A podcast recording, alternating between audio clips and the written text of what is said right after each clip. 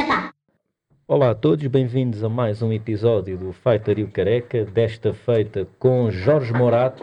Para o viva.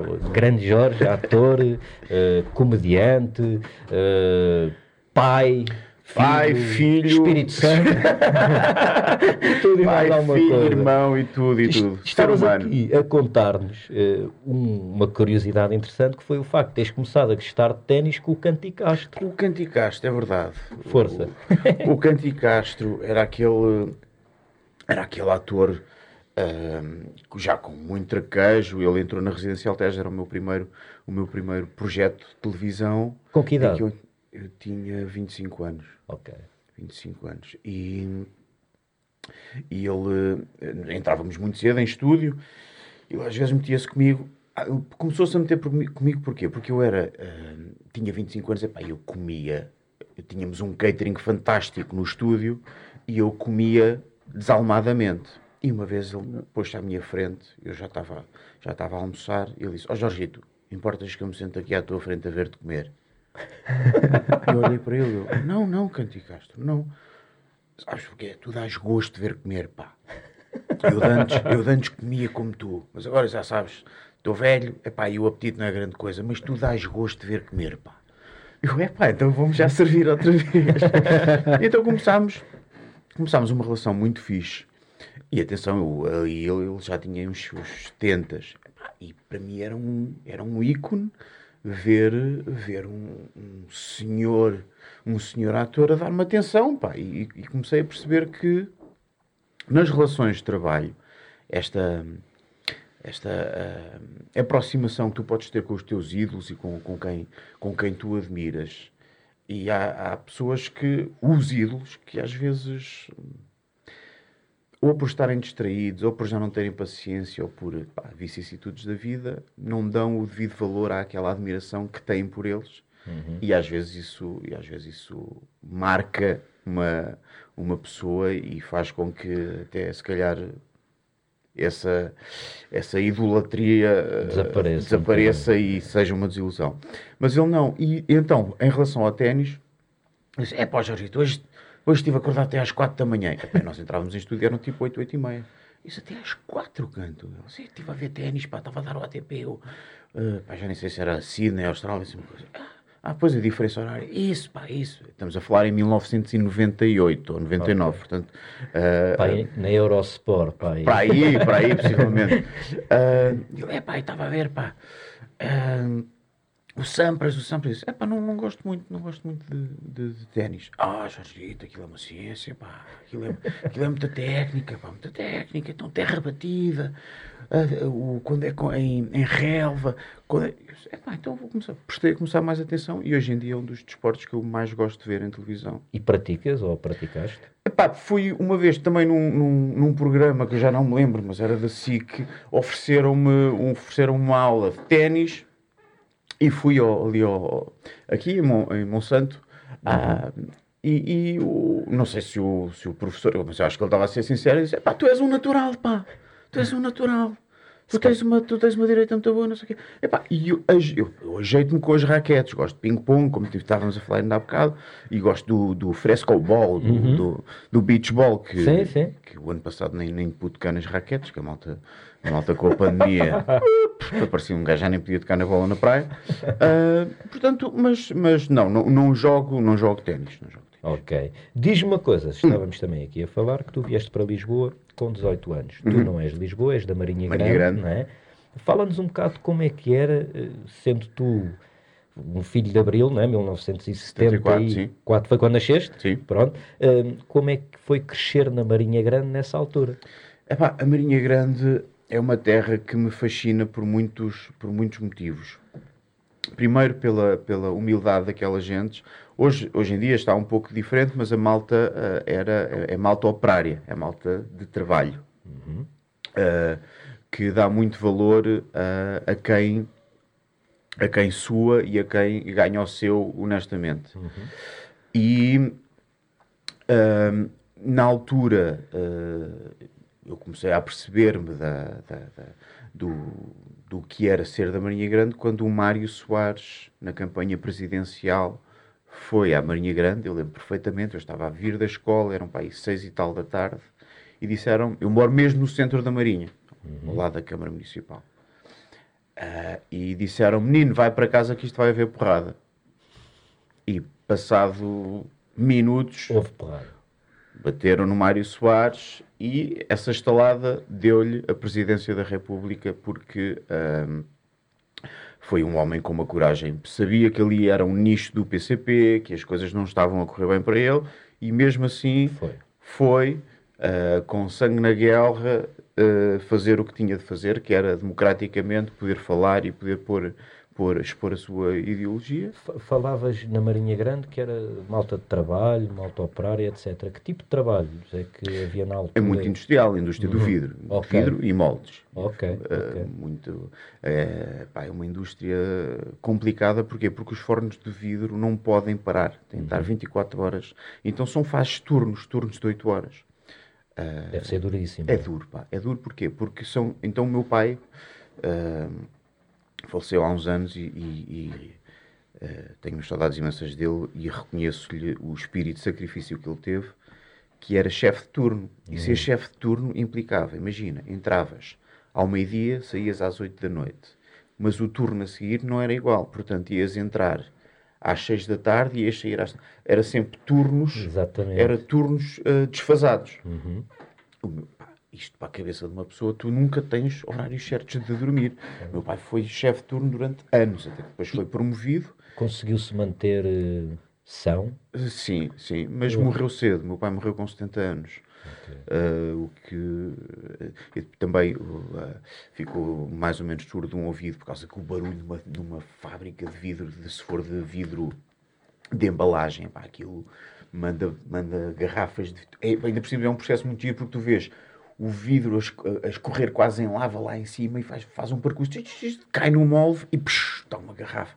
Mas o barulho é infernal. Infernal. Então depois tem mazelas, ao longo dos anos tem mazelas. Mas isto estava-te a falar do, do- do- do- dos turnos e desse espírito de sacrifício e, e da, da indústria do vidro, basicamente. E então eu lembro-me de ver o meu pai sair às vezes às seis da manhã e a chover torrencialmente.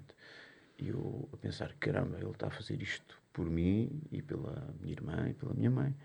E, e é uma coisa que eu fico eternamente agradecido e dei, aprendi a dar o, o valor ao, ao trabalho. Outra coisa que o meu pai me ensinou, eu vi ali ainda há bocado, vocês têm ali uma bateria. A Marinha Grande, lá está, este também depois tem, tem duas realidades. Tem os operários e tem os donos das fábricas, não é? São, são duas realidades diferentes.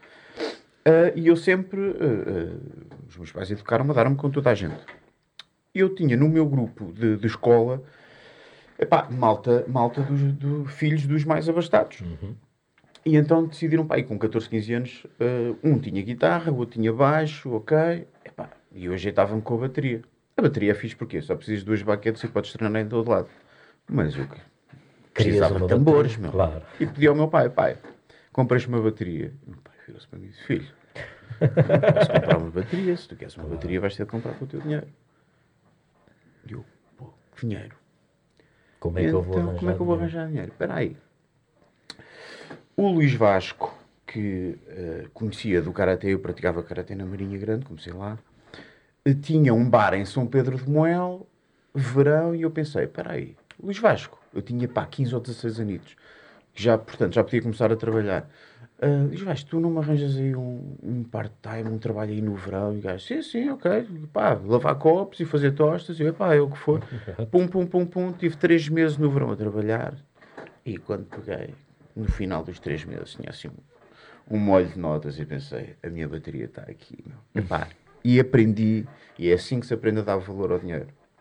E foi assim, comprei a bateria, é claro que não a pude ter em casa, senão aí é que os meus pais me matavam, mas foi para o local de trabalho, epá, e deu muito, muito gozo. Ah, ainda hoje já tenho, a bateria está em casa da minha irmã, eh, entreguei aos meus sobrinhos, e, e é assim que se dá valor ao dinheiro, e é- são esses valores que acho que têm de passar de, de geração geração, em em geração. Sim, Exatamente. sim, sim. Então isso foi das coisas que mais tiraste da tua vivência na Marinha Grande. Também, também. E pude, felizmente, passar isto há pouco tempo à minha filhota, a Leonor. A Leonor Uh, uma vez eu fui fazer dobragens de desenhos animados e uh, pá, era férias, eram férias de, da Páscoa, ou Natal, já não me lembro bem, e a Leonor foi comigo. Foi comigo e a diretora de dobragens, a Cláudia Cadima, disse: Opa, oh Leonor, eu tenho aqui uma, uma pequeníssima personagem que só diz uma coisa. E era uma criança, tu não queres experimentar? E a Leonor, com vergonha, hum. disse: Ah, não, não, não. Saímos dessa sessão e ela, a caminho do carro, disse: Meu oh, pai, eu gostava de ter experimentado, mas tive vergonha. Eu disse, ok, não há problema. Onde surgir mais oportunidades. E surgiu. A Leonor foi mais uma vez comigo e eu dei o toque à, à Cláudia Cadima, diretora de Bragem, e disse, olha, a Leonor outro dia estava com vergonha, mas olha que ela gostava de experimentar. Gostavas, Leonor? Então ainda bem, porque eu ainda tenho aqui a personagem reservada. Epá, e não é por ser minha filha, mas a Leonor tem imenso jeito para dobragens. Começou a fazer, Uh, até que uh, os horários já estavam a ser um bocado incompatíveis com a escola e ela já estava a perder o gosto bem, porque saía da escola e já estava cansada para ir para as dobragens. A tua filha tem que idade? Nove. Nove. Disse, filha, é quando quiseres, as pessoas compreendem, o pai compreende, se não quiseres claro. fazer mais, não fazes. Mas ainda ganhou uma boa maquia e há pouco tempo ela quis uma Nintendo DS, não sei quem, eu disse, pá, filha, numa Nintendo isso já implica um bocado. Ela, mas eu posso comprar com o meu dinheiro. Eu disse, podes. Exatamente. Claro que podes. Queres? Ela, quero. Epá, e fiz, fiquei contente que mais um pá, pelo menos já qualquer coisa passou e, e acho isso. E ela, e ela com 9 anos, hein? trabalhou para ter esse Trabalhou dinheiro, para ter esse dinheiro. É Perfeito, é bem fixe. Foi, é engraçado ela ter tido essa noção de, ok, o meu pai não, não pode, mas eu, mas eu, tenho, eu, tenho, eu tenho algum dinheiro. Sim, sim, fixe. Isso é um espetáculo, com, com 9 anos, anos ter, essa, ter essa percepção. Yeah, yeah, yeah. Tu, tu depois vens para Lisboa aos 18 anos aos 18. Uhum. para estudar. Para estudar, sim. eu sempre quis os testes psicotécnicos do nono ano deram para artes teatrais. Chapadinhas. Estava lá. Artes teatrais, direito, comunicação social, tudo o que tivesse a ver com comunicação e, e, e partilha próxima com, com, com pessoas. Uh, foi a altura da PGA, foi a altura de, a média depois no segundo ano aquilo baixou. Um, e eu sempre quis teatro, teatro, teatro. E os meus pais uh, não tiveram a oportunidade de ter um diploma e o que eles queriam era que eu tivesse um diploma. A minha irmã estava uh, em assistência social, cá em Lisboa, um, e eu uh, tentei. A para... tua irmã é mais velha? Mais velha, sim, veio 21 antes meses. Veio antes. Veio okay. antes. Epá, e os meus pais tinham dificuldades em ter a minha irmã no instituto e numa, numa casa. Eu vim para cá também, numa, fui, vim para, para a Lusófona, para Ciências Políticas e Relações Internacionais, como tinha facilidade de línguas Uh, e diplomacia parecia-me uma, uma coisa interessante, ou jornalismo político, queríamos especializar. Ok, uh, mas sempre a fazer teatro. Como se, arranjei sempre maneira de ter de fazer teatro em coisas amadoras. Onde? Olha, na junta de freguesia do Alto São João, uh, grupos da escola. E então. E, e, e, aí nesses grupos e nessas coisas cruzaste com algumas pessoas que hoje sejam que hoje são, sim, sim, sim, sim, sim, sim. Olha, tenho o Vítor Gonçalves, uh, que vocês conhecem, mas não estão agora a ver quem. Uh, Vê-se já, pá, vê agora menos, podes meter aqui. Uh, Deixa-me cá ver mais quem. Vítor Gonçalves, ator. E depois fomos, essa, desse nicho do Alto São João, fomos para a peregrinação na Expo 98 uhum. e, aí, e daí, aí sim, aí na Expo 98, na peregrinação, tens uma uma catrefada, desculpa a expressão, de, de atores que hoje são profissionais. Aliás, foi o meu primeiro trabalho como profissional na peregrinação. Mas voltando atrás, então, uh, eu reconheci que, que os meus pais estavam a fazer esse esforço, fiz o curso de Ciência Política, quatro anos, tirei a, depois a, a variante de relações, Diplomacia e Relações Internacionais. Uh, mas aí está o Vítor. Exatamente, estamos aqui a vê-lo. E, e entretanto, uh, quando acabei o curso, disse: Olha, pai, Obrigado. mãe, hum, eu acabei o curso e eu gostava, mas eu, eu, eu quero ser ator, eu quero tentar tirar, eu quero fazer um curso, pelo menos de formação, nem que seja de um ano de, de, de ator. E terminaste com que idade? Terminei com 20. Então, terminei em 96, terminei com, com 21, Dois, 22, 22, 22. Okay. 22. Hum, tudo na horinha certa, sempre tudo na hora passar certa. os anos todos. Sim, sim, sim, sim, sim, tudo. Bom aluno, bom aluno. Exatamente. Era um bocado baldas. Eu só Mas estudava. eu só Eras um bocado baldas, mas passaste O todos os anos. Sim, suficiente, suficiente. Nas disciplinas que me interessavam, era muito bom. Quais Mas eram? nas as outras, olha, hum, na- a professora. não, não foi, ai caramba, não foi a Leonor Beleza, ah, do PS.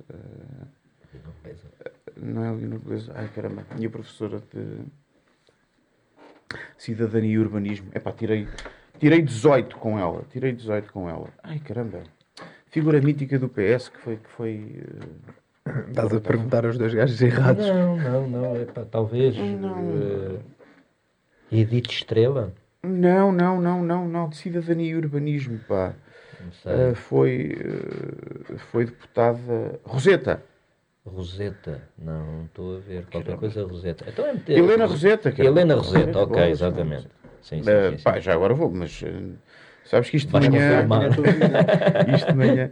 Ahm, por exemplo, foi uma das, foi uma das, das disciplinas a que eu, a que eu fui bom. Aí está, aí está. Exatamente, Helena a minha Roseta. grande- Helena Roseta, grande professora, grande formadora. Ahm, mas pronto, fiz. E então, quando acabei, quando acabei o curso, eh, disse aos meus pais, "Epá, eu gostava de fazer pelo menos um ano de formação de... E atenção, eles estavam-me a bancar. Eu já tinha pequenos pescados cá em Lisboa, mas eh, eles pagavam uma universidade e o quarto. Mas eu já fazia dobragens de desenhos animados, eh, em circuito, para o circuito VHS, atenção. Sim. Isto estamos a falar de idade da pedra. Ahm, e soube isto há pouco tempo, não há muitos anos, que o meu pai, o curso da minha irmã era de 5 anos, o meu era de 4. E a minha mãe tinha dito, epá, uh, Amadeu, o Jorge quer ficar mais um ano, nós não temos possibilidades. Ele disse, espera aí, a Catarina fez 5 anos, ele fez 4, tem direito a mais um.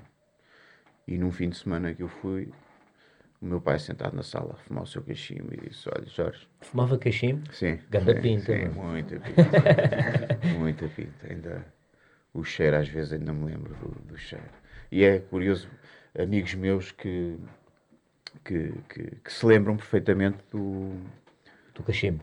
Fiquei aqui sem. sem, Sem áudio. Mas Sim, acho que está que se lembram de entrar em minha casa. Epá, porque a primeira coisa que me lembro era do, do, do cheiro. cheiro. do tabaco do, do do teu pai.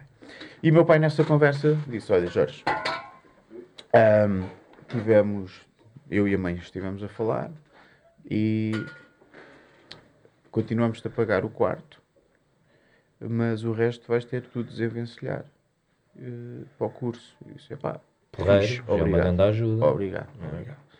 E depois soube, soube então que tinha sido o meu pai que fez esse, esse forcing. Não, espera aí. Mais um ano ele também tem direito. Catarina. E, pai, do coração. E então ah, fiz um curso de, de formação rápido pá, das oficinas de teatro de Lisboa, ah, onde me cruzei com o Vítor, epá, e cruzei-me com mais malta que eu agora não, não, não me estou a lembrar, mas que Já, já lá vem. já lá vamos. E Desculpa, só antes de continuares aí, que eu acho que é super interessante perceber como é que o teatro, o teatro ou as artes teatrais e isso, como é que isso entrou na tua vida? Porque epá, desde pequeno. Estava A família, a família da minha mãe é uma família muito grande. Era, chegaram a ser 14, irm- 14 irmãos. Eram Bolas. 10 vivos. E os meus tios, desde pequenito, eu desde pequenito, começavam a puxar por mim e eu dei por mim, a- com 3, 4 anos, a perceber que, pá, se eu faço rir, já tenho atenção. E ganho a simpatia das pessoas. E os meus, meus- os meus tios ensinavam-me aquelas coisas que ensinas aos putos para dizer, dizer a- as neiritas e a começaram a puxar. E, pá, eu comecei. Depois, na escola, no sétimo ano ou no oitavo, tive a oportunidade de haver uma, uma disciplina extracurricular que era inicia, Iniciação ao Teatro, com o professor José António Calado, a quem estou eternamente agradecido, porque foi ele, que foi ele que me incutiu o respeito e, e o, e, o, e o bichinho do teatro. E então uh, vim num grupo de teatro com. uh, eram só raparigas, eu era o único rapaz. uh, a podermos explorar. pá, ali não havia nada proibido.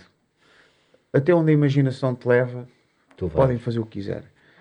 Epá, e aquilo, aquela liberdade da- fez aqui um clique, sabes? Pau, isso, uau!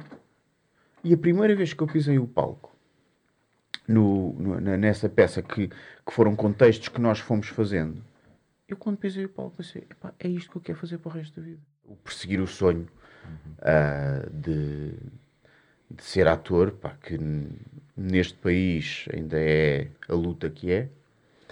Uh, porque nem, nem todos são. Há muitos atores que não aparecem nas novelas e não aparecem na televisão. A não, maioria. Até. A maioria, não é? Isso é um nicho de pessoas privilegiadas, uh, muitas, muitas com, com, com, com, reconhecido mérito e talento, epá, mas há, há muito joio no meio do trigo. Epá, e vamos falar a sério e e frontalmente. Hoje em dia, escolhem-se pessoas para entrarem em projetos televisivos pelos seguidores que têm no Instagram e no Facebook e nas redes sociais. Como é que vês isso? Epá, estão a gozar comigo? Ok. Então. Andamos a brincar, então. Epá, as caras bonitas vendem. Ok, sim, senhor. Mas é tudo um. É tudo um, uma feira de vaidades e uma, Epá, somos, do, acho que é, na Europa, uh, não sei se eu não conheço a realidade espanhola, mas somos o único país de que eu tenho conhecimento que em prime time ainda passa novelas, pá. Novelas a prime, em prime time. Ok, dá trabalho, sim senhor. E, mas é, é aquela história do cacaracacá, família rica, família pobre.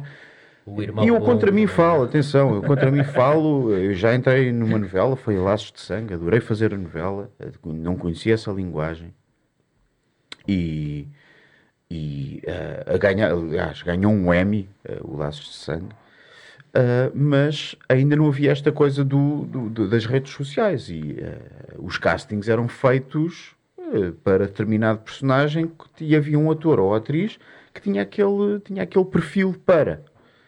Epá, hoje em dia, com, com, com, as redes sociais, quer dizer, uma pessoa que não tem o mínimo de experiência, não conhece linguagem televisiva, Uh, não conhece o, o, jogo teatral, a construção de personagem. E vai, vai, vai para fazer um trabalho que há atores profissionais que têm formação e estudaram para aquilo e tira-lhes o lugar. Epá, uh, é, é inglório, não é? É inglório. É inglório e uma coisa muito estranha que eu acho que é até engraçado, mas não tem, mas não tem graça nenhuma, que é isto faz com que normalmente os atores trabalhavam com o objetivo de serem reconhecidos pela sua, pela sua arte. E, portanto, chegavam ao topo da montanha e, por estarem no topo da montanha, pela forma como se expressavam artisticamente, tinham muitos seguidores. Uhum. Sim, sim, sim. Hoje em dia está-se a criar o contrário. É o pessoal que vai para o topo da montanha e diz: Olha, eu estou aqui, e como tem os seguidores, independentemente da sua criação artística ou não, sim. bora. Sim, sim, sim, sim. E uh, o que conta, sabes, em televisão o que conta é teres, eh, teres público, teres share, teres audiência, não é?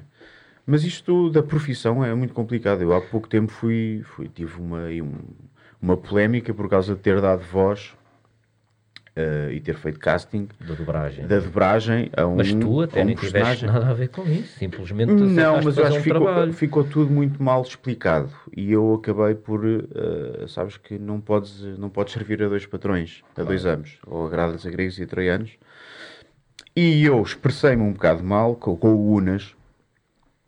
Uh, porquê? Porque eu dei, sou profissional, e dei, fui a um casting e dei voz a um personagem negro.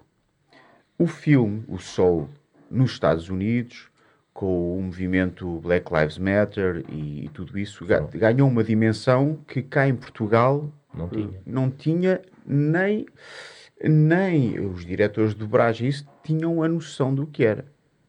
Eu não sabia que o casting nos Estados Unidos foi só feito por atores negros, para afro-americanos. Bom, eu fui a casting, epá, disseram, olha, a Disney quer que sejas tu, tudo bem. Fiz, começou a haver uma polémica também, um, e foram buscar uma coisa que eu tinha feito do, do no, no Tua Cara Numa Estranha, do, uh, fiz o... Cena de blackface. O é? blackface, sim. Epá, e eu reconheço e sei o que é o, o movimento blackface, mas não concordo com o facto de, se é um programa de imitação em que tens de, de, de imitar um, um, um, um, cantor que, quem, quem eu admirava, diz, diz. E outra coisa, se me permites, que é há quantos anos foi isso?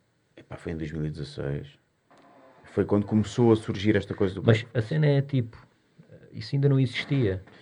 Ou seja, é a mesma coisa, sei lá, eu cometo um crime e passado 40 anos vem-me dizer pá, tu cometeste um crime, pá, não fui eu. Sim, eu sim, concor- sim, Ah, certo, certo, Eu sou outra certo. Eu pessoa acho- hoje, não é? eu, se me permitem dizer aqui, há uma coisa, eu acho que no que toca ao humor ou mesmo à parte das artes, seja cinema, teatro, quer que seja, eu acho que tem tudo a ver com a intenção cá por trás de- daquilo que tu estás, Daquilo a, a a passar. Sim, sim, sim, não vejo mal, da mesma maneira que eu não vejo mal nenhum num, num ator negro pintar-se de branco e, e- e acontece hoje em dia, eh, eu sigo algumas coisas no, Uhum. até nos, rap- nos, nos videoclipes de rap e tudo, que é uma coisa que eu sigo, isso acontece várias vezes e eles fazem isso sem mal nenhum, é uma brincadeira, Pá, também não vejo mal no contrário. Agora, é- é- isso até toca num, num outro ponto que eu, que eu, por acaso, pessoalmente gosto, até que é o humor negro. Uhum.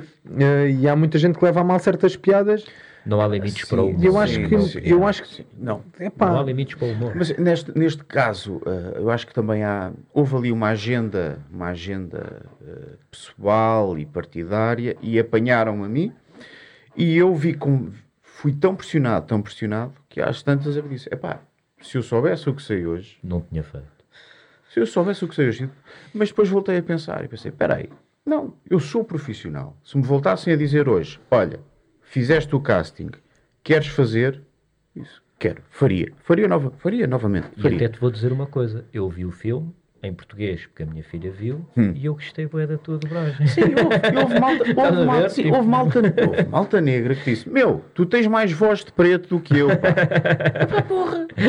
E, e- mas, Que até é uma cena, o que é que é a voz de, de preto? É isso. É... e muita gente que, que, que, que foi, que, foi, que foi crítica nem sequer viu o filme. A cena é essa: epá, vejam o filme e percebam o, o foco da questão. Fala sobre alma, sobre o espírito. E a alma não tem cor. Mas não, quiseram. quiseram e, e perdeu o foco. O filme perdeu o foco. e Eu vi-me vi, de- em, em dois, três dias. Foi muito duro. Foi muito Foi- duro. foi- Andei aí foi abananado. E- Nunca e pensei. repara- Mensagens de ódio. Mensagens contra a minha família. Isso, meu, o que é que é esta merda? Desculpem a expressão. Podes dizer. tive- Podes falar à vontade. Pode. Houve, eu vi-me, pá, tive de desligar as redes sociais, tive de, de ir às definições e não aceitar mensagens de toda a gente, porque aquilo, pá, e corroeu-me. Eu, hum, ainda por cima, estava parado, não estava a treinar, porque às vezes quando um gajo treina, uf, sai tudo. Um gajo deita cá para fora e, e bem. sentes-te limpo. É, o copo, podes voltar a encher o copo outra vez.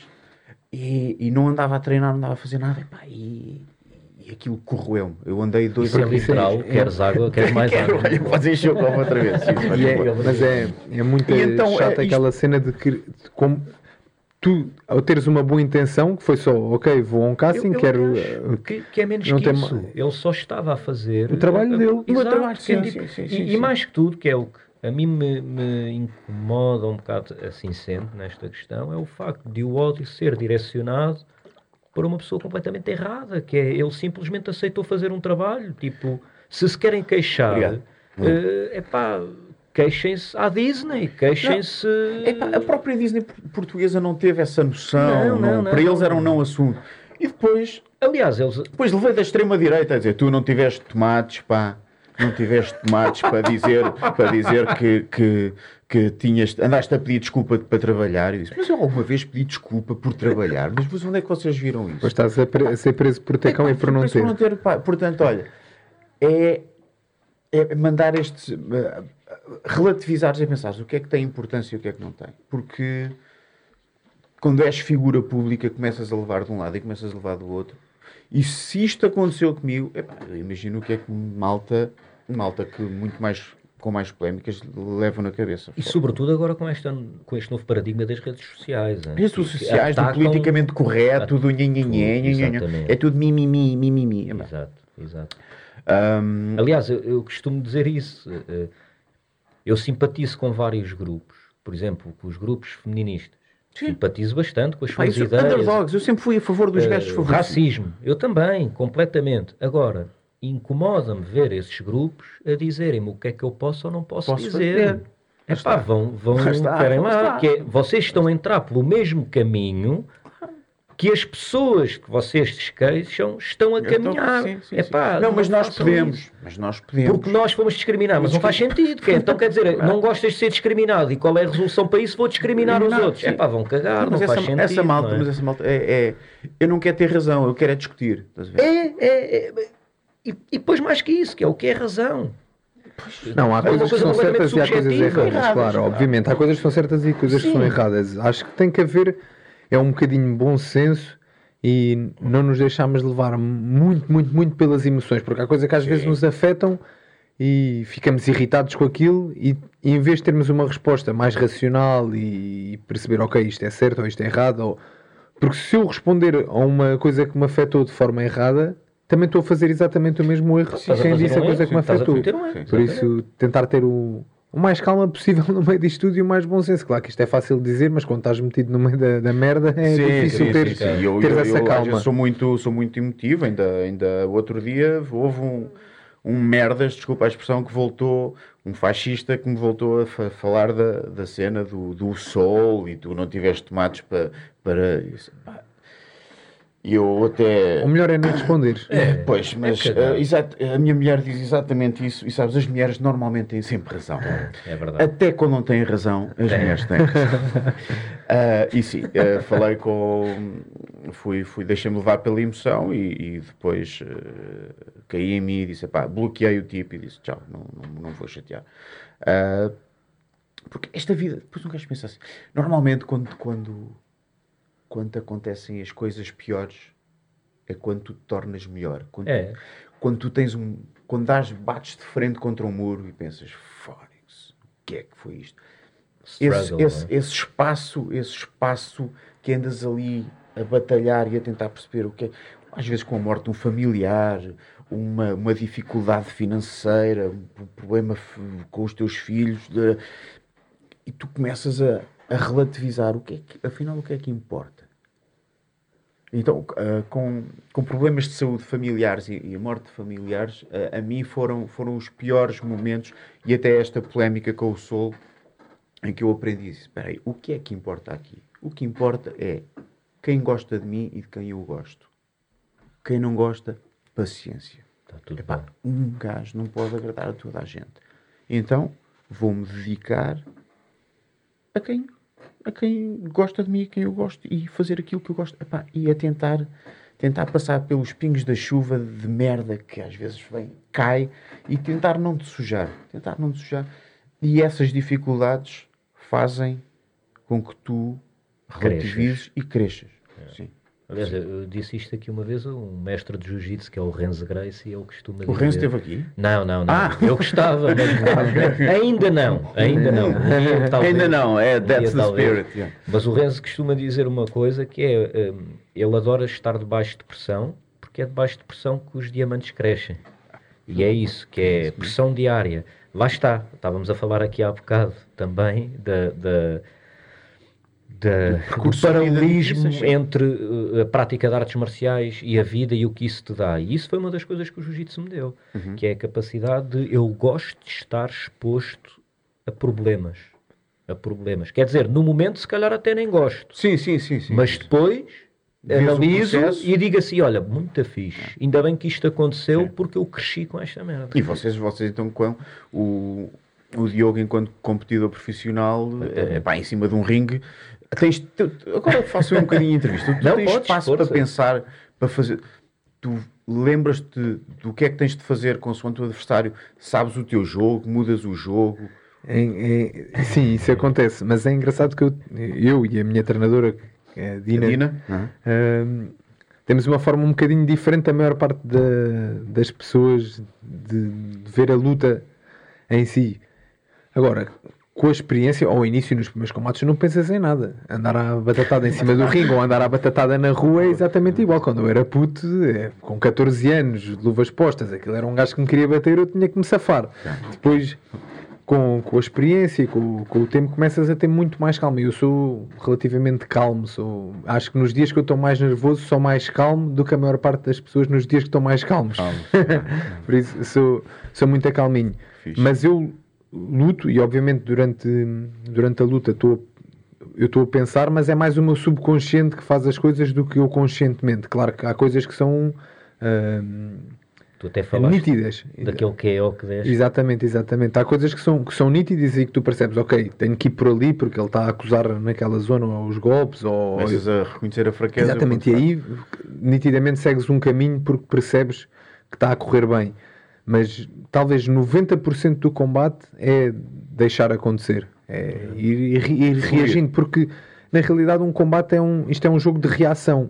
Muitas vezes tu, tu queres programar antes de estar a combater o que é que vais fazer, mas se tu chegares lá e aquilo que tu programaste, o teu adversário não está na posição certa para tu fazer certos golpes, está sempre a defender-se daqueles golpes, para que é que tu vais fazer aquilo que programaste? Existir, se aquilo não aham. está a funcionar, tens é que- Mudas o jogo. Então, uma luta é, é um jogo de reação. Eu, consoante re- o que o meu adversário está a fazer ou que me permite fazer, eu vou fazer aquilo que. Adaptar-se, que- Exatamente, vou-me adaptar. É acaso assim. é engraçado. Eu, No outro dia estava a falar com o Pedro eh, do- sobre o boxe e ele estava-me a dizer que, na opinião dele, a esquiva nunca é pensada.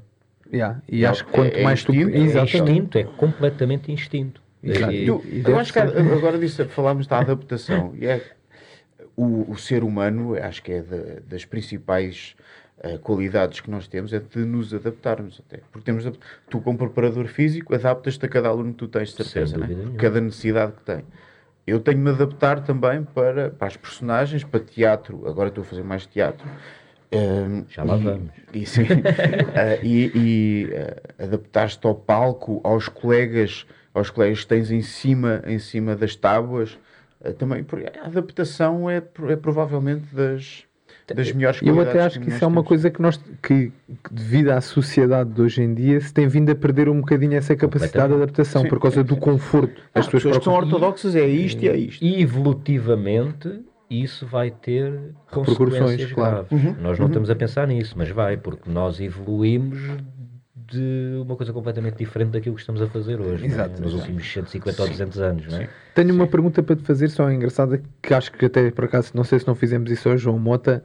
Foi, achas que tu praticaste artes marciais desde muito novo? Achas que isso deu algumas vantagens para depois para a Sem tua dúvida, vida, sem dúvida. no geral? Até para ser ator, Sim, sim, sim, sim, sim, Pronto, sim, sim. até era mais pela As parte cinco do- máximas do Karate, eu faço o Karate Shotokan eh, tradicional da Japan Karate Association, é um muito old school, é muito... eh, eh, é como era há 50 anos atrás, não muda muito, e é o caráter, sinceridade, esforço, etiqueta e autocontrole. E estas cinco máximas podes levar para a vida toda.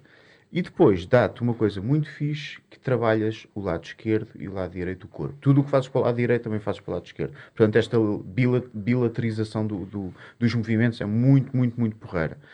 E depois trouxe uma noção do movimento, as katas, trouxe muito movimento, a noção do movimento depois para o trabalho de corpo de ator. E depois a disciplina, a- o, o reconhecimento da, da, da frustração que é. ah, tens a, a tua, t-shirt diz Tyson. Sim, Epá, E sim. o Tyson tem uma frase muito fixe. Outro dia estava na aula de jiu-jitsu com o meu colega de treino. Uh, treinamos a pares com estas uh, coisas da pandemia. Uh, temos o teste, cada um tem o seu teste de, de, de, de PCR Covid. feito Sim, no sim, Covid e então podemos treinar uh, só duplas. E ele é um pouco mais graduado do que eu, somos ambos cinto branco, faixa branca. Uh, eu com o Karate, o Karate deu-me deu alguma facilidade de, epá, de, de sentires o timing de quando é que podes. Ele está a afrouxar aqui. Bom, eh, a coisa correu melhor para mim no rola, eh, eu finalizei-o e, e ele, somos vizinhos e ele vinha frustrado. Ele é mais novo do que eu. Eu disse: Ó Francisco, tu nunca fizeste artes marciais, meu, mas. ah, a frustração é boa, porque às vezes nós temos, a malta é mais graduada e aparece um gajo muito menos graduado, que não tem, não tem as manhas e tem, é um livro branco, é um livro branco por preencher, que tu pensas, ele vai fazer isto. E ele, na cabeça dele, ele tá, tem uma cena muito mais limpa e pumba. E o Tyson dizia, toda a gente tem um plano até levar um soco na boca. É verdade. E, é- e a vida é isto, nós podemos estar-nos a preparar para uma cena e... Vir outra coisa. A vida muda. Tu não fazes planos para a vida, a vida é que tem planos para ti, não é? Este é Yeah, aquele lugar comum. Mas é, ah, e sem dúvida, que sem dúvida nenhuma, que ah, as artes marciais e o meu mestre João Rosa, Sensei, se me estiver a ouvir, um grande abraço, ah, e o Sensei PT Pacheco também, que é dos mestres fora do Japão mais graduados. uh, que têm uma filosofia muito fixe de, de, vida e de ensino, que me incutiram isto. Pá, e eu agradeço do fundo do coração uh, até ao, aos meus pais terem-me proporcionado esse, ter, ter ingressado no Karatê é na Marinha Grande. Uh, ingressar no Jiu-Jitsu vindo do Karatê? Olha, era uma, eu sempre tive muita curiosidade de lutas de chão, uh, mas no Karatê tradicional Uh, ir ao chão é só quando. é só... Há algumas coisas de projeção, uh, uh, mas são raras. Mas é para mandar o outro ao chão, não é para nós. Não é para nós. e, se, fores para o chão, cai em cima dele. Exato. Se, para, se ele fores para o chão, cai em cima dele. Vai atrás dele. e com os horários, os horários de treino do Karatê cá em Lisboa, com, com eu, as dinâmicas familiares são, são, são difíceis para mim ir treinar e depois estar em casa a ajudar na coisa claro. toda. Portanto, uh, e então, um, És como eu. descobri, sim, o ser pai também é isso. É, dá trabalho. E, e, descobri, e descobri ali, eh, muito perto da minha casa, um, um dojo do, com o mestre Filipe Monsanto, aluno direto do, do seu Hélio Gracie, do, mestre, do grande mestre Hélio Gracie. Ele uh, é da escola Royce Gracie, não é? Não, old school, the Old School old... Brazilian Jiu-Jitsu Association. Okay. Okay. E lá está old school, é tradicional, epá, não é nada, não há muita coisa ainda competitiva. É uma, uma cena muito, como é que eu tenho a dizer, muito informal. Uh, a disciplina de treino está lá, mas é uma coisa informal, sem grandes pressões. E eu comecei a adorar aquilo. Comecei. Para já um gajo está sempre deitado. Que uh, epá, e depois comecei a perceber a, a fluir. E porquê é que chama arte leve? Eu ainda não estou na fase do leve. Eu do sou suave. faixa branca e arte suave, sim. E eu estou ali a fazer força para tudo quanto é lado. Ah, mas vamos lá chegar. E comecei a perceber a, a fluidez da coisa e uh, epá, eu gosto muito. Gosto que é um bocado, eh, normalmente as pessoas que veem malta do, do, do jiu-jitsu a, a, fazer dizem, pá, aquilo são dois gajos agarrados ali, uma ah, grande confusão. Não é. Não aquilo é, aquilo é um jogo de xadrez. É um jogo de xadrez. Muita é técnica ali atrás, não é? Sim, sim, sim, Imaginem a quantidade de técnica que tem que estar ali para as pessoas que estão a ver por fora. Acham que são dois gajos engalfinhados e não são e nada. Não são nada, não são nada. E depois tem outra componente também de, de não sei se a vossa, a vossa escola faz, mas é, o meu mestre faz muito também de defesa pessoal. E o que é porreiro? Fazemos uh, normalmente o que era feito na nossa equipa, até porque é uma equipa mais, na altura era mais virada para a competição mesmo. É BPT? Não, é Gracie Barra, Gracie Barra uh, okay. Benfica, na altura, e agora chama-se Alex Machado Association. Okay. Um, e sendo uma, uma academia que por acaso na altura era mais virada para a vertente competitiva, apesar de termos imensos uh, praticantes que não são atletas, no meu caso, por exemplo, não quer dizer que de vez em quando não façamos uma competição ou outra, uhum. mas normalmente as, as, pessoas chegavam e os primeiros três meses de faixa branca são só defesa, defesa pessoal. pessoal. Só defesa pessoal. Só ao fim de três meses é que, ok, então agora vamos começar-vos a ensinar o jiu-jitsu. Uhum. Já tem a parte da defesa pessoal, se alguém vos agarrar assim, assado certo, e cozido, certo, epá, agora vamos passar para a parte mais a sério da coisa, porque já sabem, tipo, os fundamentais em pé, não é? Correto. Eu não apanhei essa fase, por acaso. Eu apanhei a fase em que cheguei lá, e, eu recordo-me disto, isto é giríssimo. Eu devo ser mesmo maluco da cabeça. Eu cheguei à academia e, e era janeiro. E eu, inocente, entro na academia, pá, porra, isto tem um ótimo aspecto, que gira e tal. E de repente eh, entram pá, aí gajos de 1,90m, cabelo rapado, assim, pá, de leste, nitidamente. Eu assim, merda, que é estes grandes matacões, pá. E entra um, dois, três, pá, uma catrefada deles. E entra o resto do pessoal, então, como é que é? Então, ah, é que é a altura do europeu de jiu-jitsu. Ah, Portanto, cá atletas estão cá todos a treinar. A treinar. Sim, eu sim, posso vos dizer, ah, e eu lembro que o meu primeiro treino foi com uma suete, uma Woody, e, e rolei, meu. E aí, houve bacanas a estrangularem-me com a Woody, meu. Tipo, a agarrarem-me a Woody. O teu primeiro treino? No primeiro treino, logo à batatada. Aquilo não... Não, não foi mole. E com gajos que vinham competir. Gajos que vinham competir, tipo faixas azuis, faixas e não desististe. Eu era logo, pá, meus amigos. E, é, e, e foi isso que eu digo, que é, eu não desisti. Eu até fiquei numa de, não, não, houve ali gajos que eram mais fracos que eu e que me deram a volta com uma facilidade do caraças. E eles eram mais fracos que eu, nitidamente, fisicamente. Uhum. E portanto, se eu aprender isto, eu vou virar estes gajos do avesso. Ah. Então amanhã estou cá. e aí, voltei. Olha, e agora, voltando aqui outra vez, à, à agulha à, à conversa Hum? para a fase em que estavas a estudar o, o teatro, Teatro, não é? sim, Começaste a estudar e depois quando é que houve a transição para o teu tal primeiro projeto que estavas a falar com o Canti Castro? Epá, olha, eu. eu Que é estava, disse, residencial a residencial Tejo, né, na SIC. Que eu ainda me lembro, isso era com quem? mas? Com Maria do Céu Guerra, Ei, havia uma galinha. Eu gosto tanto da Maria do Céu. Sim, sim, Sou amicíssimo. O meu pai é dos meus amigos de João Paulo Guerra, do irmão. Do irmão, E então sim, tenho relação. Pá, gosto mesmo da Maria do É Céu, da Maria do Céu Guerra. Então, olha, muito sucintamente.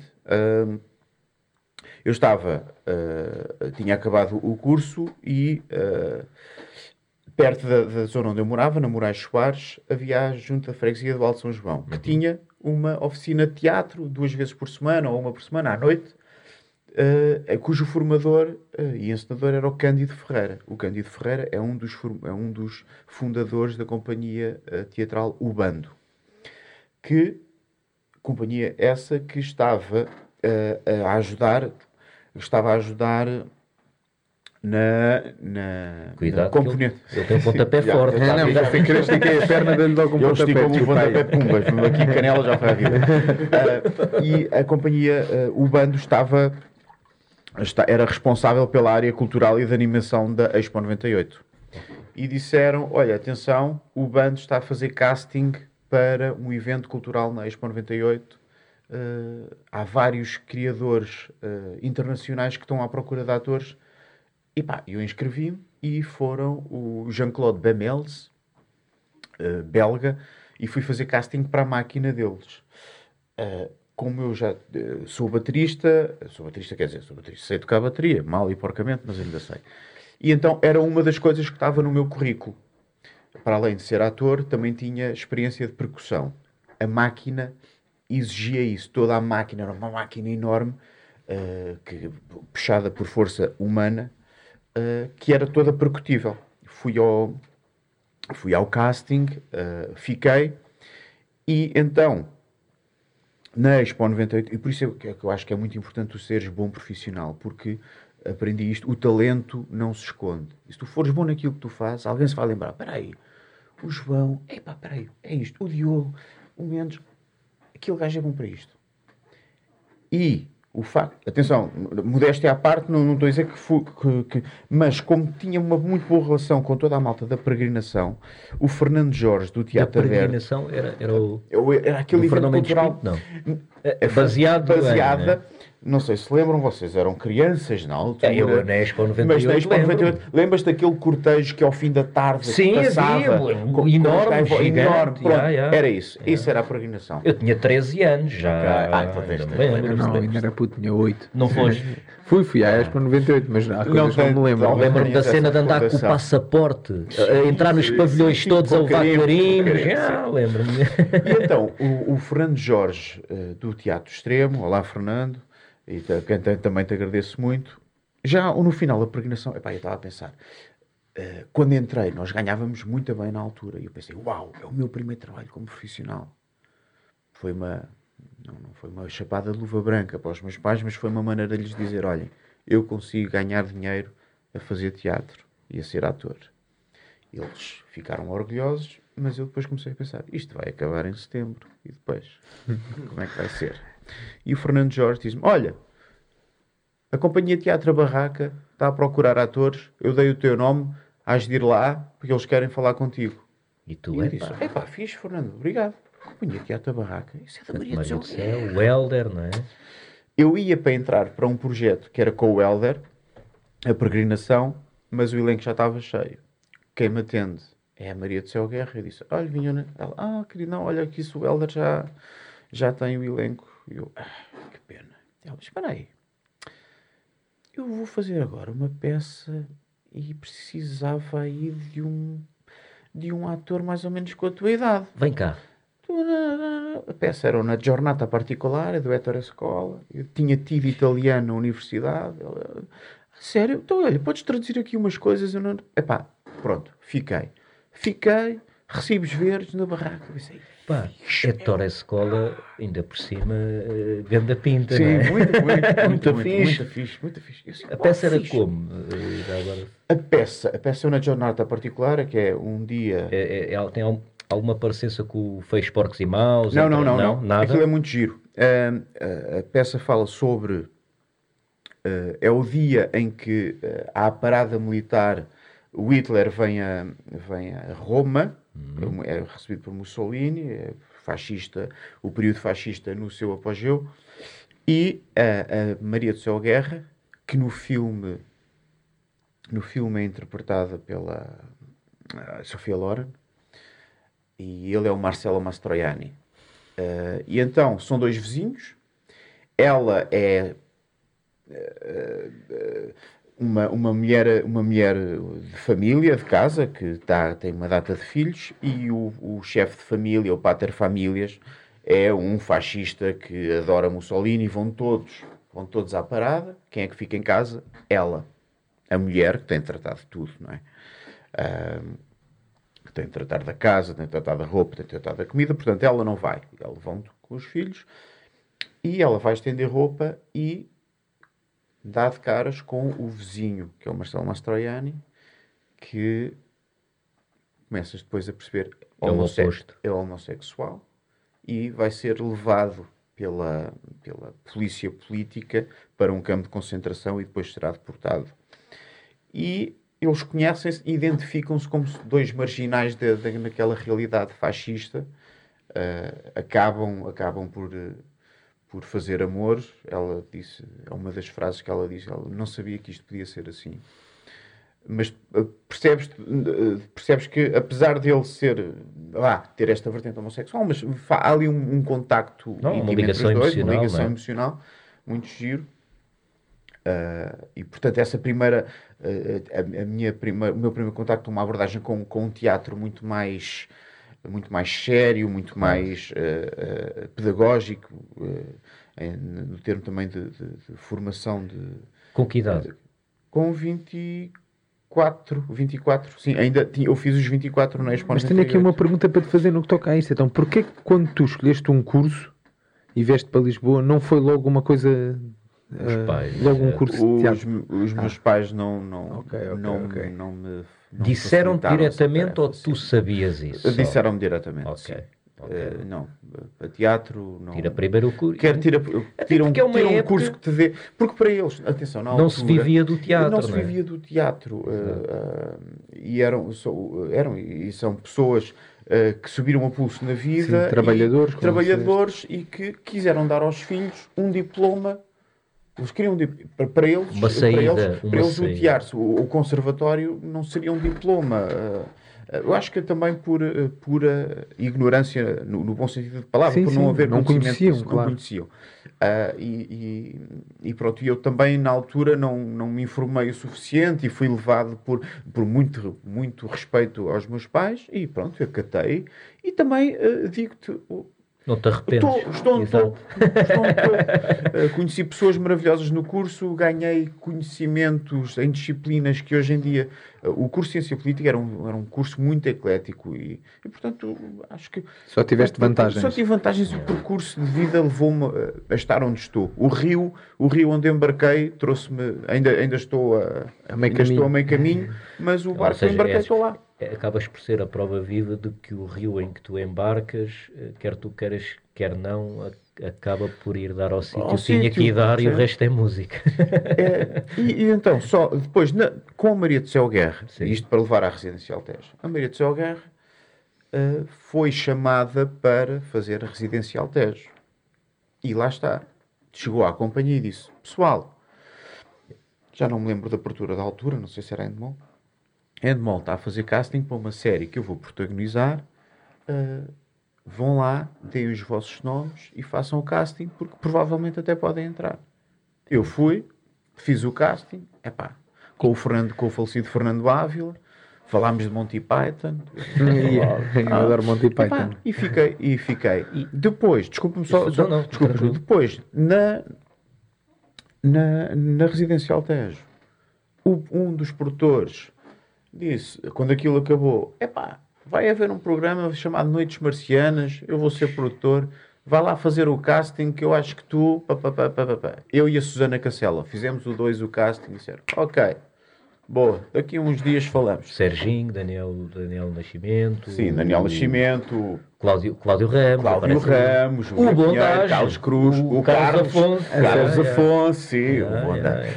O, Aparece tudo aí. sim, sim, sim, o João Melo, o João Melo, Há uma yeah. coisa aqui que eu também tenho alguma dúvida, porque não estou nada. eh, Não sou conhecedor da, da vossa área. Como é que funciona um casting desses?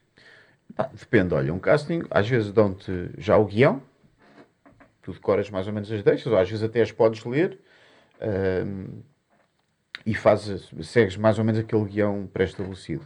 Há castings, há castings em que dizem, então, ah, diz um texto, fala de uma coisa que tu gostes de fazer. Há outros que dão-te uma situação, pá, Diogo, estás tu num carro com dois cães, uma loura podre da boa e um velhinho cego. Dá marcha ao carro e, E fala. e fala. Eh, O que é que. Sei lá, estás a ver?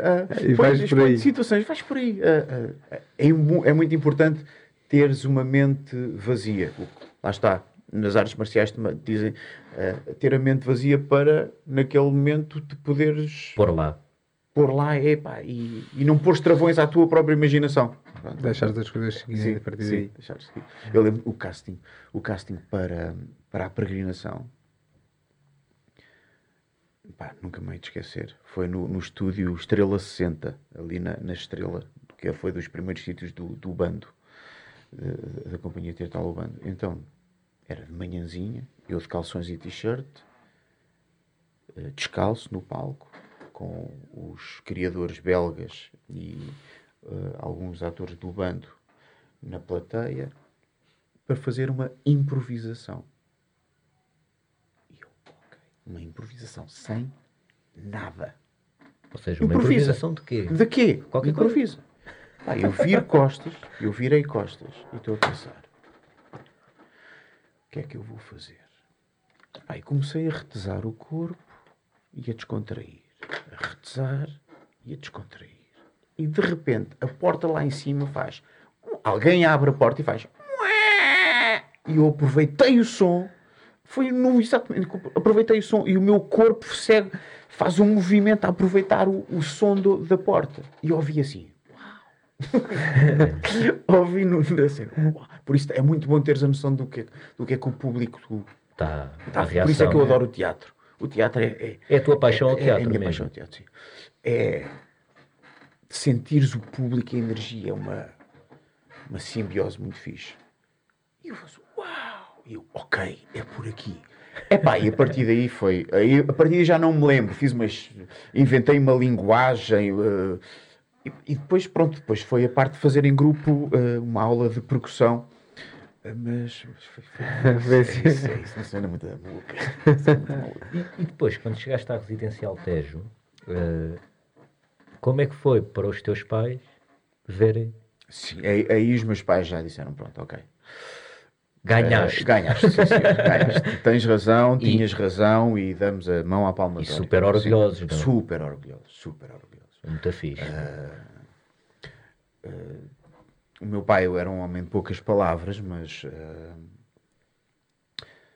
toda a gente na- na- na- no, no- no funeral da- pude conhecer, pude conhecer uma, uma faceta do meu pai que, que não conhecia. O meu pai praticava muito bem, mas não dava. Muita gente dizia: olha, o seu pai ajudou-me quando houve a grande crise, crise vidreira. Eh, pronto, não, não, não, Ou seja, não ajudou muita gente, Ajudou mas não fazia gente, mas não fazia alarde disso e não sei o que, não sei. E diziam sempre: o seu pai, o seu pai era tão orgulhoso do filho que, tinha- que tem. Que tem. Isso, isso foi. E a minha mãe também, ainda hoje em dia. Ah, ah, é, é, é salutar e, e, e- e eu acho que sou o que sou Por causa- por causa deles, por causa dos Também valores que por me causa transmitem, deles, também por claro. causa deles. E portanto acho que é, é, é salutar também para eles saberem que, que, que eu estou eternamente reconhecido e o que eles, né, e o que eles me ajudaram e ajudam eh, e os valores que me transmitiram eh, estão cá e, portanto, há, houve um trabalho realizado e que foi feito. E entretanto, depois agora foste transitando entre projetos, televisão, teatro. Televisão, teatro, dobragens. É uh, pá, sim, sou. Apesar de todas as, as coisas uh, menos boas que esta profissão tem, uh, que é uma, uma inconstância, uh, o não saberes o dia da manhã, será que vou ter trabalho, será que não vou ter trabalho, mas a realização profissional e seres reconhecido profissionalmente pelos teus pares é, é, é, muito bom. Dou graças a Deus todos os dias por, por fazer aquilo que faço e pela, pelos amigos que tenho e pela família que tenho. Que coisas menos boas é que tu consideras também? Sem ser só essa inconstância ou, que, ou achas que não há mais nada que tu possas olhar para a tua profissão e dizer, é pá, isto também é mau? Uh, é uma boa pergunta. Uh, eu acho que é mais a inconstância e a, e a, falta, a falta de apoios, apoios uh, estatais, porque ainda hoje o ser ator não é uma profissão que seja reconhecida uh, como ser banqueiro. Como sendo. Não, é, é sério. Como é qualquer outra profissão. Sim, como outra profissão. Não estou a querer eu, É engraçado, eu cada vez, eu quanto mais vamos fazendo aqui podcasts com pessoas que, estão, que são atores, eu relaciono cada vez mais os atores e os atletas porque passamos Epá, é, pelas mesmas coisas. Mesmas é, coisas exatamente não, igual. Em qualquer outro país civilizado, a cultura e o desporto são bases, pilares, são, são pilares da, da, da civilização. Da, porra, vamos. Eh, epá, uma pessoa tem de ser saudável, culta, ter, ter uh, uh, uma, uma, uma, base de ensino e, e um, um sistema de saúde. E mal ou bem, o ensino e a saúde, depois já, é claro que vão claro, dizer, é tudo uma merda e podia ser melhor. Claro. Epá, temos um Sistema Nacional de Saúde Exato. fantástico. O meu abraço e os meus parabéns a todos os profissionais de saúde que têm sido uns, esses são uns verdadeiros guerreiros. As forças de segurança, os bombeiros, têm estado sempre, sempre do, do, do lado do povo e a ajudar a, a, a população nesta, nesta, nesta pandemia. E, um, e, e, e o, o, o, o, desporto e a cultura, epá, o desporto de futebol. Epá, ah, só vive para o futebol. É. Hoje, até Alma Monteiro, ontem começou, uh, uh, começou não, peço desculpa, uh, deu mais uma vez provas que temos tantas, tantas disciplinas desportivas em que damos cartas. Epá, e, o que é sempre, é que, parece que andamos sempre a pedir migalhas. Pá. É que o futebol tem a atenção toda, é um bocado como a, é a televisão tem a atenção toda, acaba por ser um bocado também isso. É um negócio. É? é? É, é, um, um negócio. negócio. completamente. E como é, é, que não se percebe que os outros, as outras vertentes desportivas também dão dinheiro, também formam. Também, e também... as outras vertentes de artes também, também não é? exatamente, exatamente. Mas a arte, teatro, até, a, arte, a arte até... A arte até não, não... Lá está... Para mim, por exemplo, quando dizem assim, ah, o Estado gastou não sei quantos milhões com a saúde.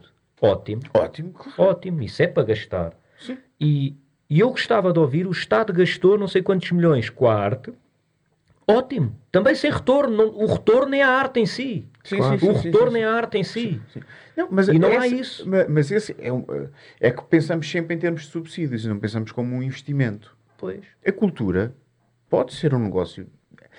Acho que até deve ser um negócio, entre aspas, em termos de infraestruturas uh, museológicas, uh, companhias, companhias de teatro que sejam subsidiadas, mas que também façam esse trabalho de uh, levar o teatro à, às populações.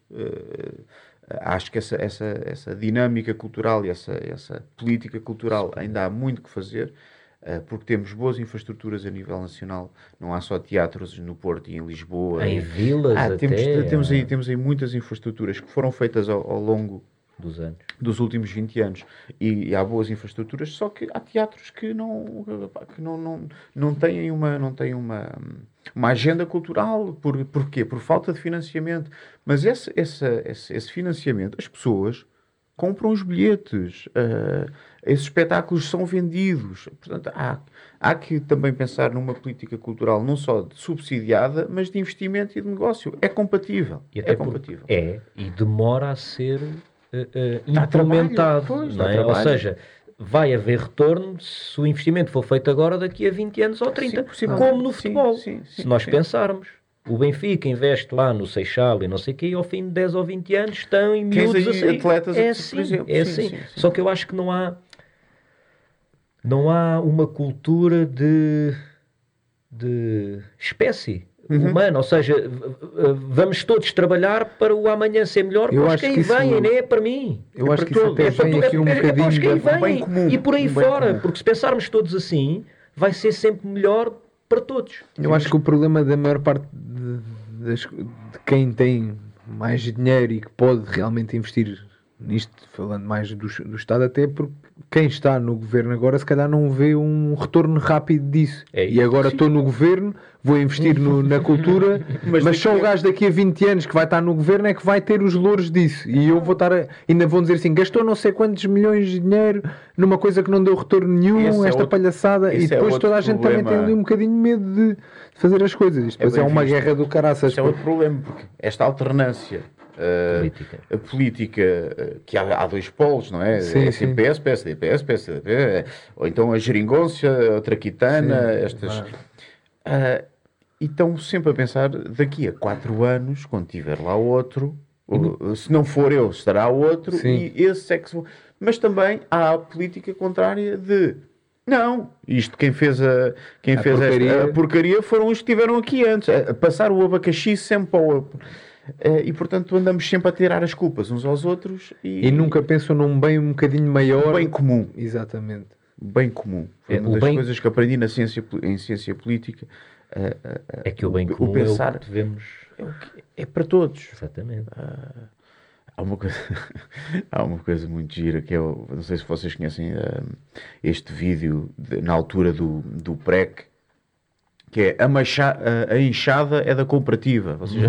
Ah, a yeah, enxada yeah, é da yeah, cooperativa. Mas a enxada foi o que eu comprei. A enxada é minha. Está bem, mas a cooperativa. Agora, não, eu lembro mesmo é da mula da cooperativa do Isso é a mula Max. da cooperativa.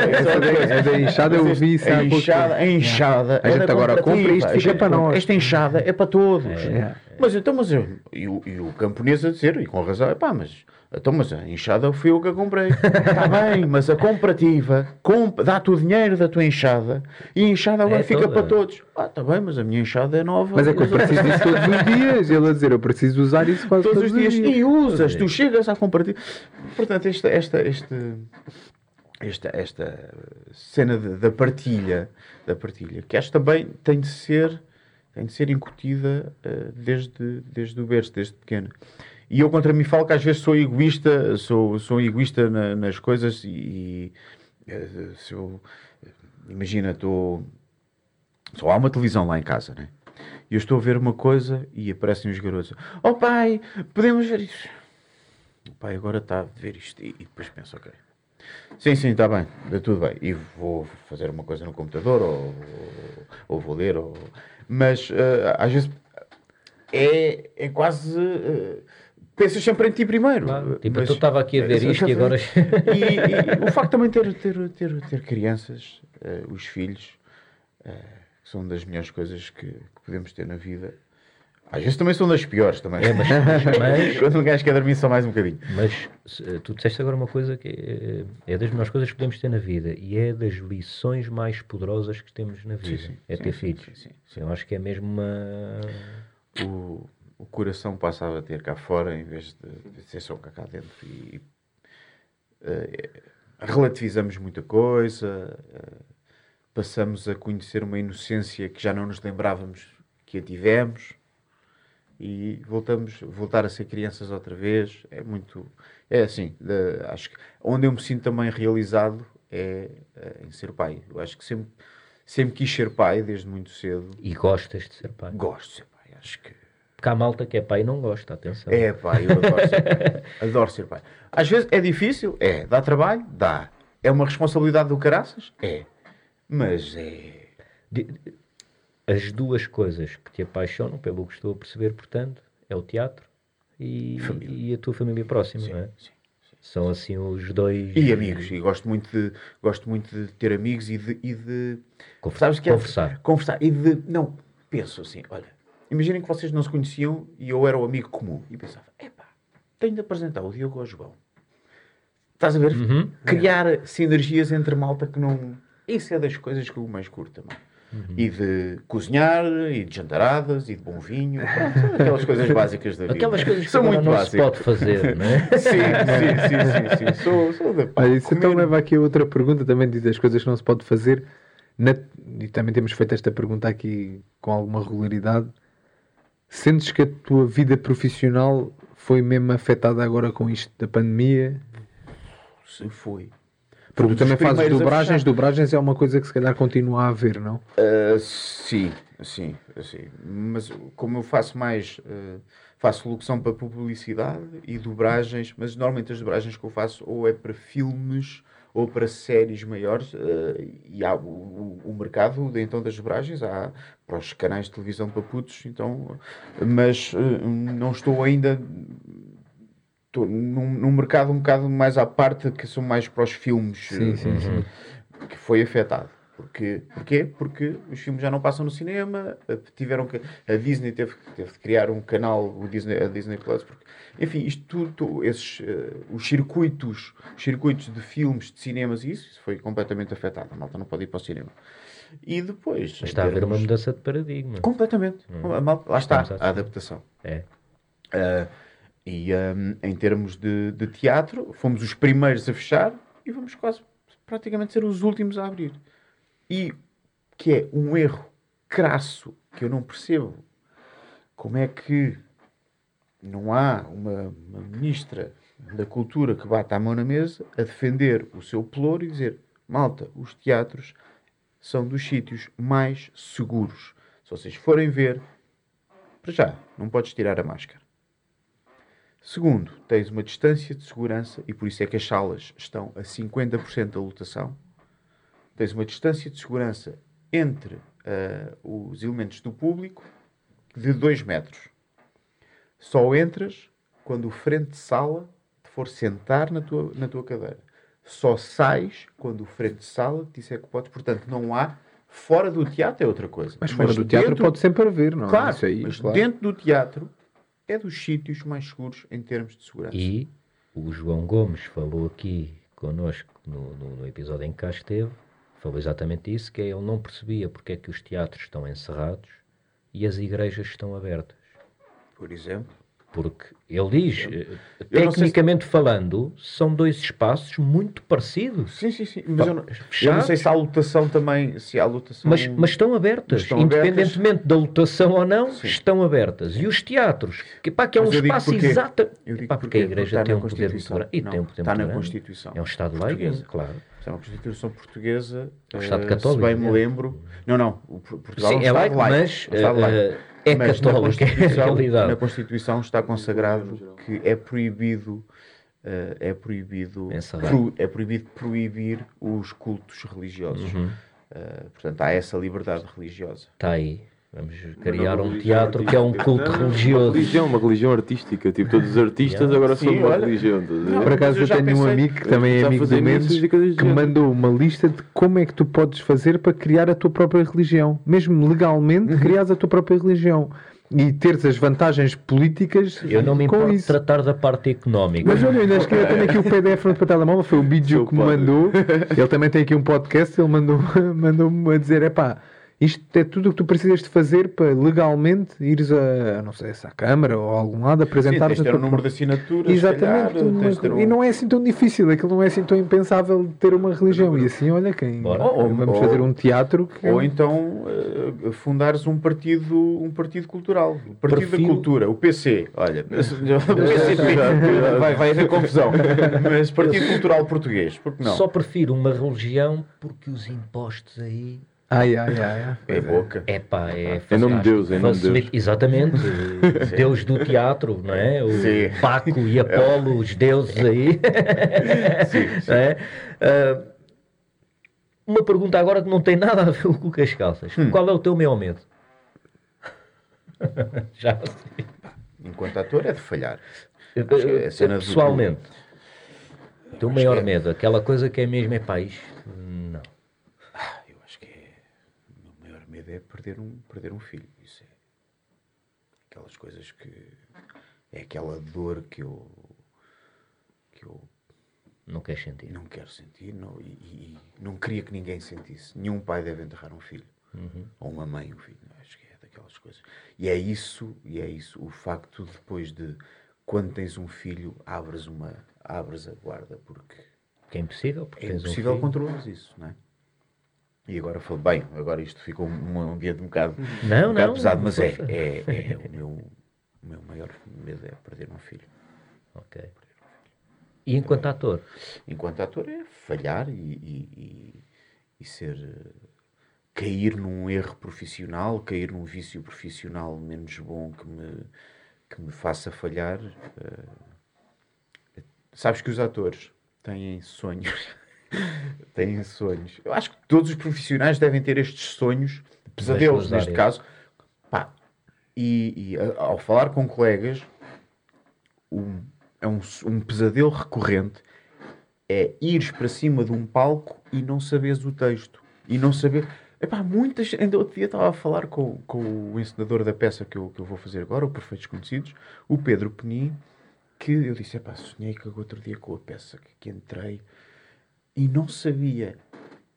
Não sabia as deixas, não sabia o que personagem é que tinha fazer. E disse: fala, fala. fala. E. E é um, é um sonho recorrente. E é um dos meus maiores medos é, epá, é falhares, é não saber. Porque um segundo em palco demora um minuto. Aquilo é. Parece que está toda a gente a olhar para ti assim. E está, e está mesmo. Está Está, está mesmo. Toda a gente a olhar para ti. Depois, uma das fobias que eu tenho, é das poucas, epá, já me atirei de um avião duas vezes, já fiz uma outra, coisas malucas. Mas Foi fixe? Foi muito fixe. Eu adorava tirar o curso de queda livre. Olha, isso Mas é- agora que tive, agora. Eu experimentei já. Pô, 5 foi mil metros, adorei.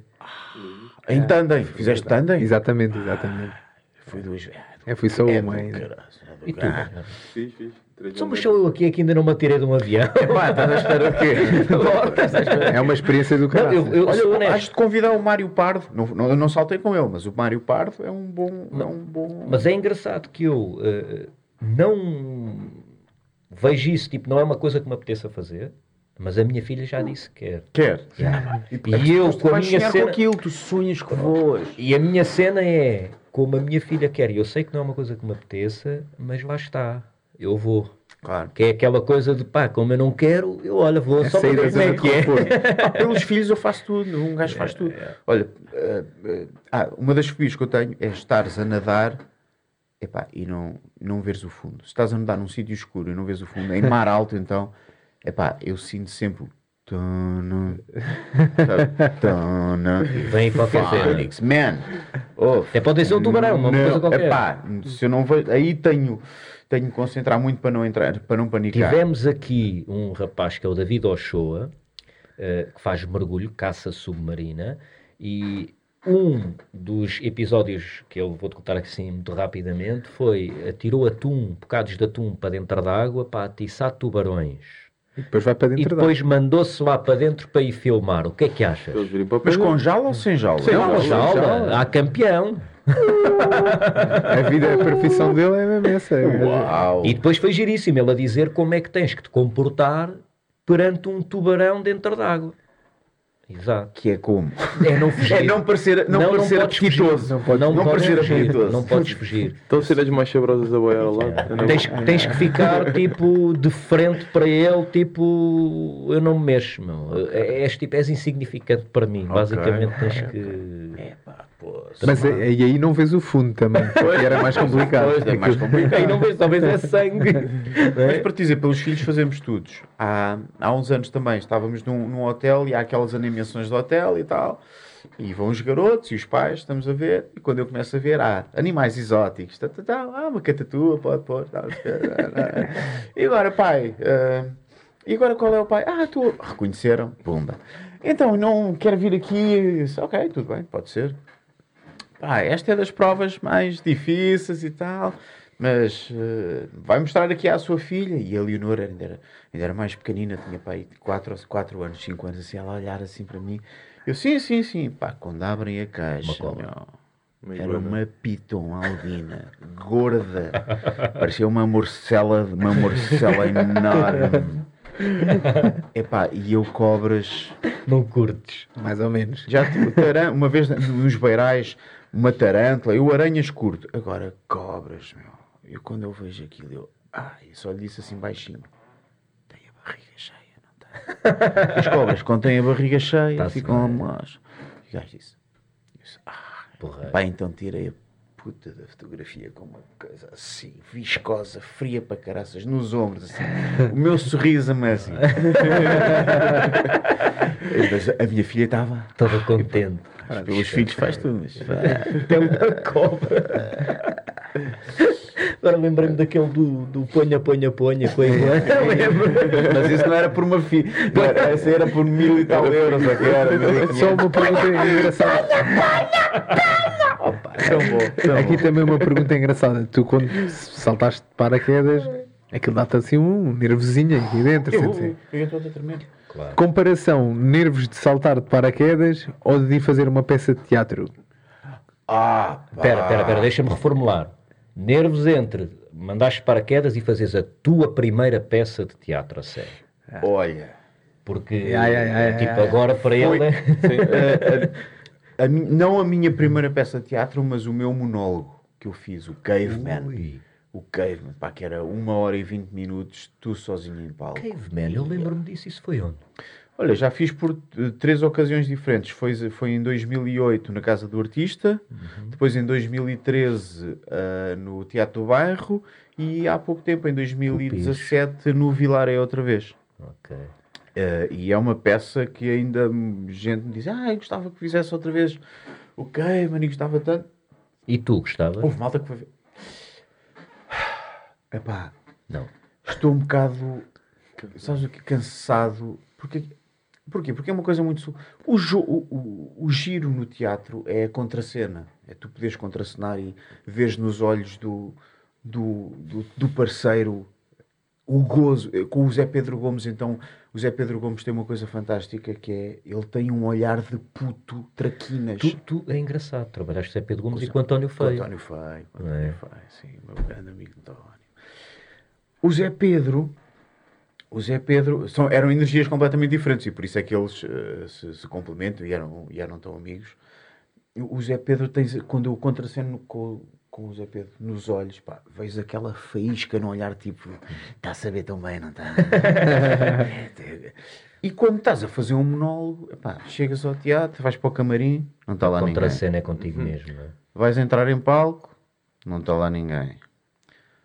A contracena que tu tens é com o público, certo? Epá, mas não é a mesma coisa. Depois, isso- ok, se houver intervalo, vais para o, vais para o camarim outra vez para dizer, ei, está a correr bem. Não está lá ninguém. E depois acabas a peça, recebes os aplausos e depois, quando ainda estás cheio de adrenalina, vais para, o- vais para o camarim outra vez e não está lá ninguém. Portanto, não tem grande piada. Mas é uma prova de fogo porque todos os, eh, todos os atores ou atrizes devem, devem eh, passar, porque é uma. É... Depois de fazeres um monólogo, é pá, fazes tudo. Fazes tudo. Fazes drama, fazes comédia, porque é uma. É uma... Às vezes o pior adversário és tu, não é? E, e- e é mesmo esta. Às o- vezes, não às sempre. vezes- não. Hã? Se não sempre, sim, sempre, se não não é? sempre. Se não sempre, é verdade. Mas afinal tinhas mais nervos do que.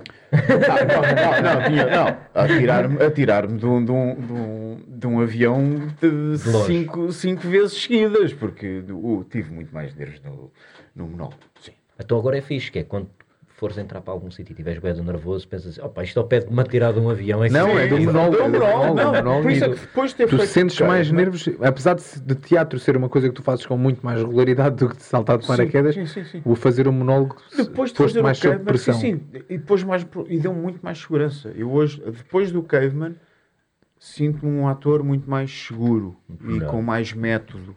E por isso acho que é uma, uma prova porque todos os atores Devem e atrizes devem passar. Sim. Pá, nem que seja, não estou a falar que seja um, um monólogo de, um- de uma hora e vinte, mas que seja um, um momento intenso, sozinho, perante o público, que tenha no mínimo meia hora. Pá, que se tu fizeres aquilo, fazes tudo. E estavas a falar da, da cena de sair de palco ou, ou haver intervalo e ires lá para trás eh, eh, para os bastidores, Sim, não é? sim. Eh, é- esses momentos também são tipo marcantes na carreira, ou seja, não só o que está no palco, mas o que acontece com, com a equipa por trás, com o claro, pessoal o e não sei o quê. O, o processo, o processo de, de montares uma peça de teatro, os ensaios, ah, o, o chegares, o, se já trabalhaste com, com A ou com B, se não trabalhaste com B ou com C, o adaptares-te, o, o começares a construir o personagem e depois veres a pouco e pouco a coisa a, a tomar forma, a tomar forma, a tomar forma, tal, tal, tal. aquilo, E qual é a estão fase do processo que mais gostas? Os ensaios, eu de antes não gostava, de antes não gostava de ensaiar, e lembro-me uma vez do Miguel- Guilherme, eh, já fizemos algumas peças juntos, e o Miguel Guilherme, eh, em jeito de desabafo, epá, eu gosto tanto disto, do processo de ensaio. Eu disse, epá, não, olha que eu não. Pois, mas há de chegar uma altura em que has de gostar. E cheguei a uma altura em que comecei a perceber que a repetição, a repetição, a repetição, a repetição leva-te leva a, a aperfeiçoares, a aperfeiçoares e tal e tal. E então quando, quando a técnica, a técnica já lá está e o texto já lá está e o personagem já lá está e às tantas temos aqui outra realidade que é o espetáculo em si, que hoje vai ser feito assim, amanhã o público vai ser diferente e vai ser feito de outra maneira, mas continua a ser tudo igual. Mas até eu posso dar uma- um ênfase diferente numa, numa palavra. A estrutura é igual, estrutura- mas- E esse jogo, e, e como eu faço este, o, o teatro eh, chamado o teatro comercial, em que estamos muito tempo em carreira, às vezes estamos três meses a fazer o mesmo. E é importante também fazeres um- um, um, coisas novas, às vezes para o próprio colega. Epá, não, nunca, não- atenção, não estou a falar em, em- em- inventar Sim, não situações podes novas, inventar. mas, mas pôres uma intenção diferente, fazeres um gesto diferente, ires para um sítio um bocadinho diferente, em que eh, saímos da nossa zona, de, já estamos confortáveis ali, e é importante sairmos da nossa zona de conforto para. Não se torna saturante Saturante, três meses sim, sempre. É, é giro, eu até me lembro, eu nem vou falar em nomes, mas de um ator que em peça andava com um isqueiro e aquecia-o e depois aproximava-se do pessoal e toma. Toma. Ah, Exato. E, e eu acho que era um bocado nessa onda, que é tipo, estás confortável, Tava, então peraí, toma toma. E o gajo, e caraças, agora tenho que estar aqui. Ele fazia mesmo Sim, isso. sim, Yeah, é yeah, tramado. yeah. É, né? deve, deve ser tramado. É engra- eu, eu fiz esta pergunta porque eu ultimamente tenho assistido, a um, agora não interessa assim muito, mas pronto, a um programa de futebolistas que contam histórias dentro de um balneário. E, e é engraçado que um do- do- dos que foi a esse programa diz uma coisa muito gira, que aquilo que sente mais falta, ele já deixou de jogar a bola, eh, é desse momento no balneário, das brincadeiras, do convívio, das, das palhaçadas, mais do que os aplausos e a Sim. carreira e não sei o quê. Também acontece isso contigo, com a tua profissão? Ou seja, imagina, se alguma vez deixasses de, de, de ser ator, se dizer, pá, agora vou meter uma pausa na carreira, não quero saber mais disso, o que é que tu sentirias mais falta? Achas que é isso ou o palco em si? Ou um Epá, bocado seria- dos dois? Ou... seria, seria, seria o processo todo. O processo todo.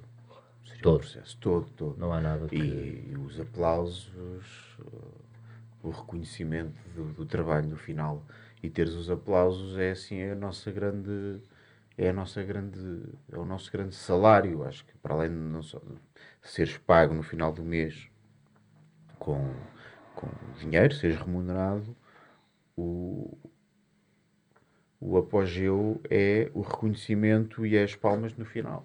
E e ia ter muitas saudades de, de- disso, da- do convívio, do processo de construção do personagem, do teatro e depois no final da, dos aplausos. Acho que é. Por isso é que acho que é muito bonito eh, no- nas cerimónias fúnebres os aplausos. Sejam atores ou seja um, um ser humano. Celebrar, celebrar a vida daquela pessoa eh, e os aplausos é assim uma, uma descarga de energia e é muito fixe. É. É marcar um gol, sabes? Quando se marca um gol, um gajo- Exato. Aquela É descarga de Ah, adrenalina adrenalina, brutal sim, e sim. tudo, não é? Não é só adrenalina. É É tudo. tudo. Endorfinas, Tudo. irinas, é, Estás, antes de terminarmos, eh, com uma peça eh, que é o, o Perfeitos Desconhecidos, não é?